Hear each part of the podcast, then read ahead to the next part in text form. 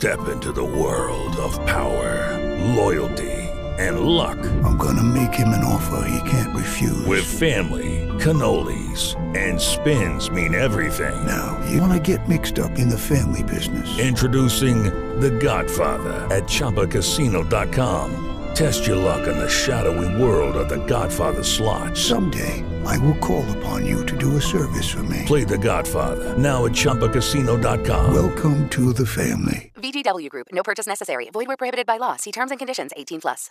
Lucky Land Casino asking people, "What's the weirdest place you've gotten lucky?" Lucky? In line at the deli, I guess. Aha, in my dentist's office. More than once, actually. Do I have to say? Yes, you do. In the car before my kids' PTA meeting. Really? Yes. Excuse me, what's the weirdest place you've gotten lucky? I never win and tell. Well, there you have it. You can get lucky anywhere playing at LuckyLandSlots.com. Play for free right now. Are you feeling lucky? No purchase necessary. Void where prohibited by law. 18 plus. Terms and conditions apply. See website for details.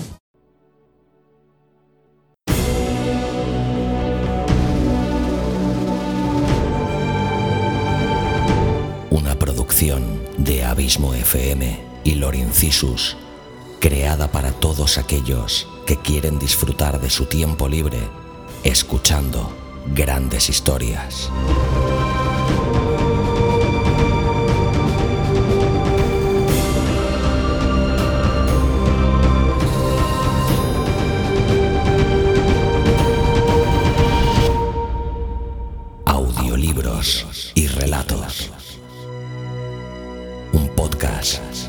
Literalmente literario.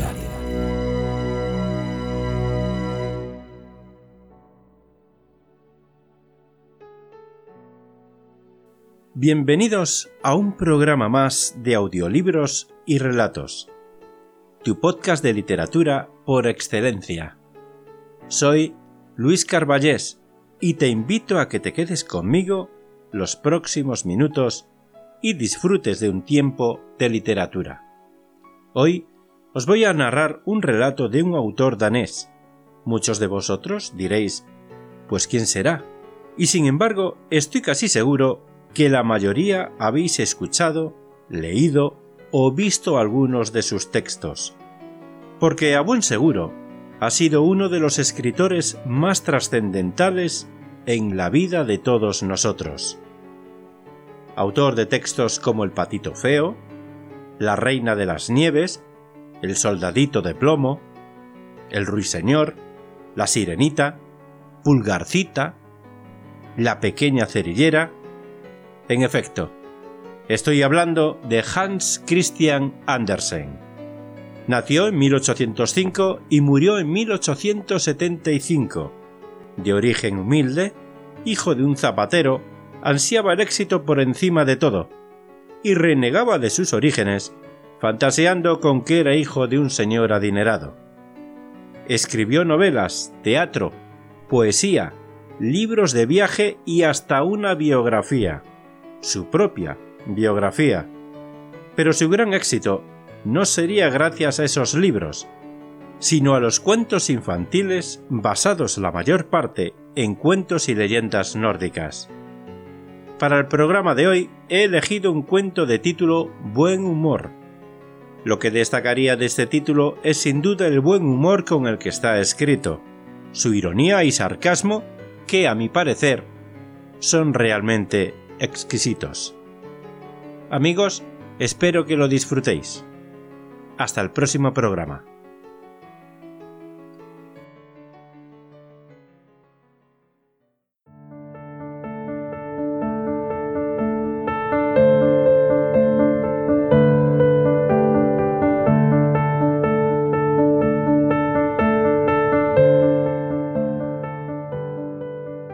Buen humor. Hans Christian Andersen.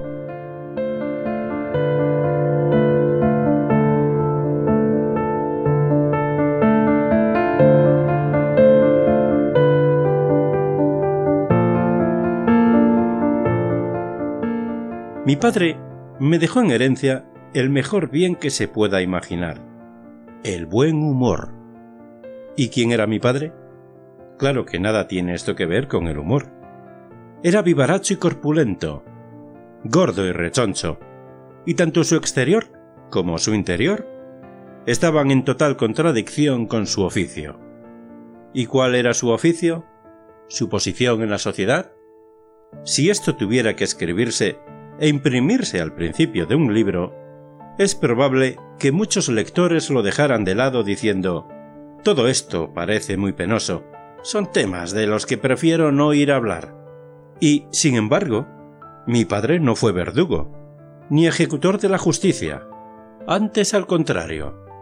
Su profesión lo situó a la cabeza de los personajes más conspicuos de la ciudad, y allí estaba en su pleno derecho, pues aquel era su verdadero puesto. Tenía que ir siempre delante, del obispo, de los príncipes de la sangre. Sí, señor, iba siempre delante, pues era el cochero de las pompas fúnebres. Bueno, pues ya lo saben. Y una cosa puedo decir en toda verdad.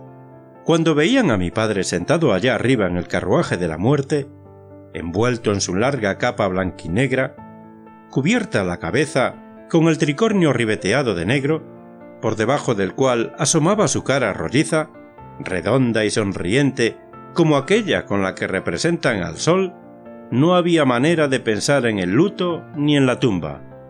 Aquella cara decía No se preocupen, a lo mejor no es tan malo como lo pintan. Pues bien, de él he heredado mi buen humor y la costumbre de visitar con frecuencia el cementerio. Esto resulta muy agradable, con tal de ir allí con un espíritu alegre y otra cosa todavía. Me llevo siempre el periódico, como él hacía también. Ya no soy tan joven como antes, no tengo mujer ni hijos, ni tampoco biblioteca. Pero, como ya he dicho, compro el periódico, y con él me basta. Es el mejor de los periódicos, el que leía también mi padre. Resulta muy útil para muchas cosas, y además trae todo lo que hay que saber. Quién predica en las iglesias y quién lo hace en los libros nuevos, dónde se encuentran casas, criados, ropas y alimentos, quién efectúa liquidaciones y quién se marcha. Y luego, uno se entera de tantos actos caritativos y de tantos versos ingenuos que no hacen daño a nadie, anuncios matrimoniales, citas que uno acepta o no, y todo de manera tan sencilla y natural. Se puede vivir muy bien y muy felizmente, y dejar que lo entierren a uno cuando se tiene el noticiero.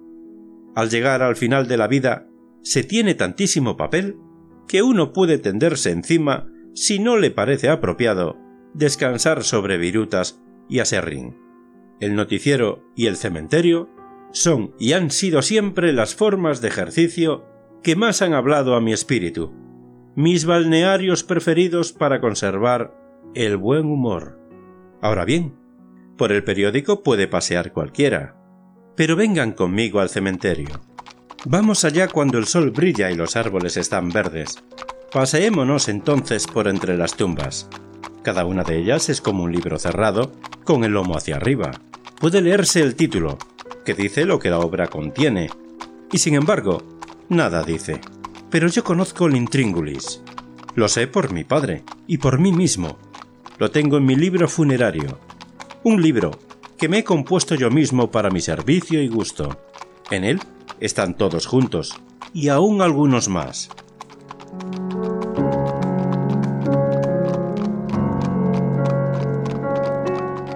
Ya estamos en el cementerio.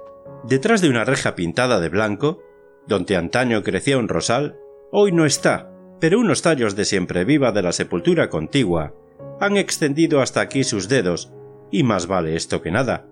Reposa un hombre muy desgraciado, y, no obstante, en vida tuvo un buen pasar, como suele decirse, o sea, que no le faltaba su buena rentecita y aún algo más.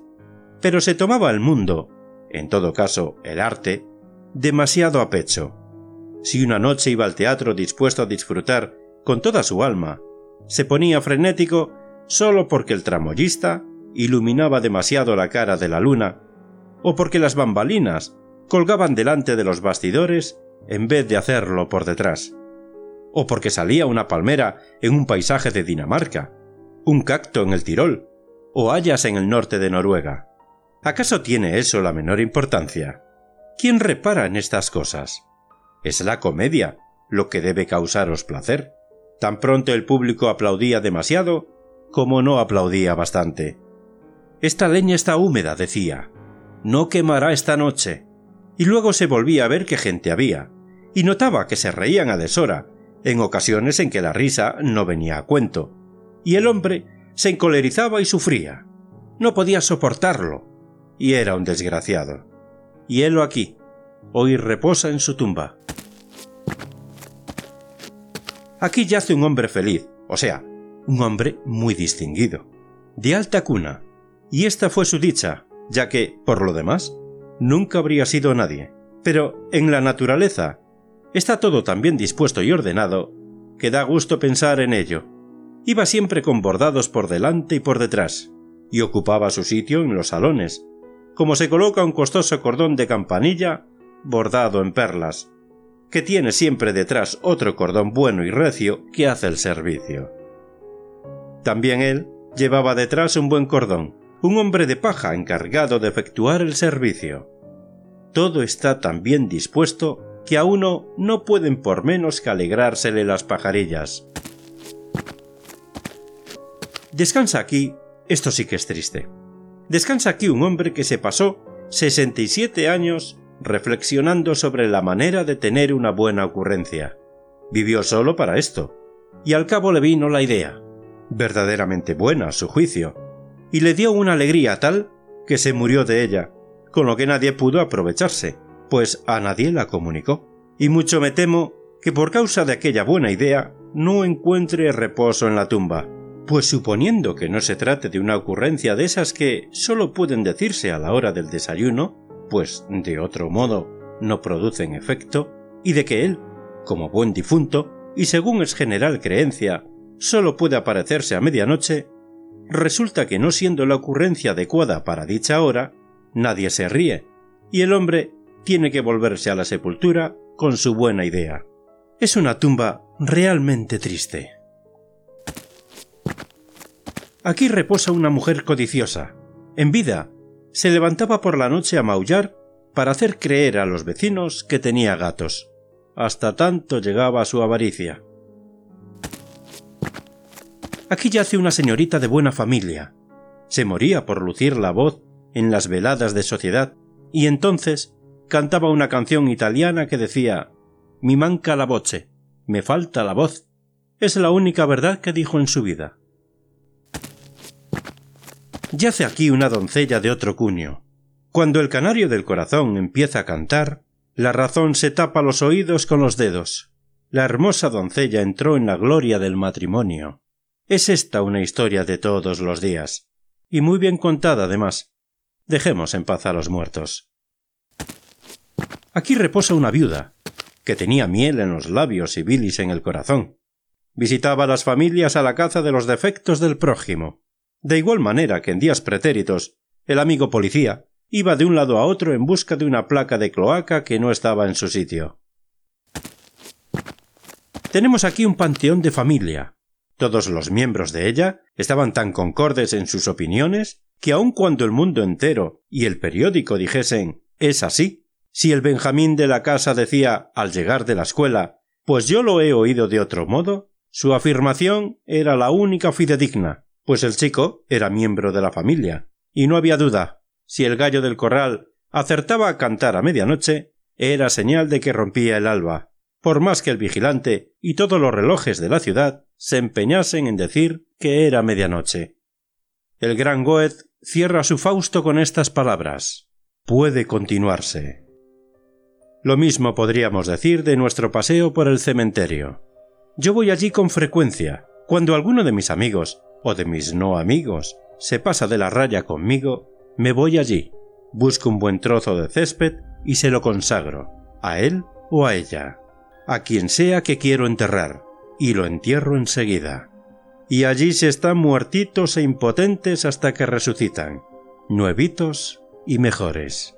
Su vida y sus acciones, miradas desde mi atalaya, las escribo en mi libro funerario, y así debieran proceder todas las personas, No tendrían que encolerizarse cuando alguien les juega una mala pasada, sino enterrarlo enseguida, conservar el buen humor y el noticiero. Este periódico, escrito por el pueblo mismo, aunque a veces inspirado por otros.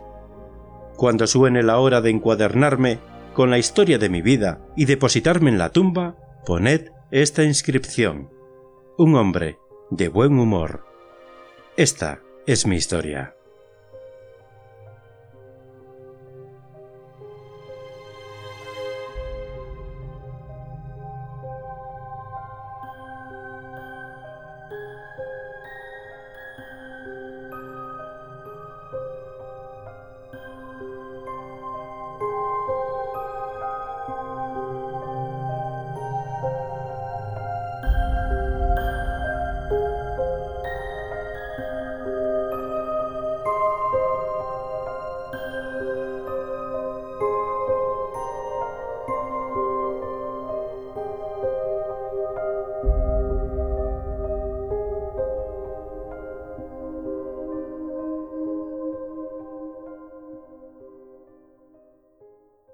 Si te ha gustado el relato, ayúdanos a hacer crecer este proyecto compartiéndolo en tus redes sociales o dejándonos un comentario tanto en el propio podcast como en su correspondiente artículo en la web abismofm.com.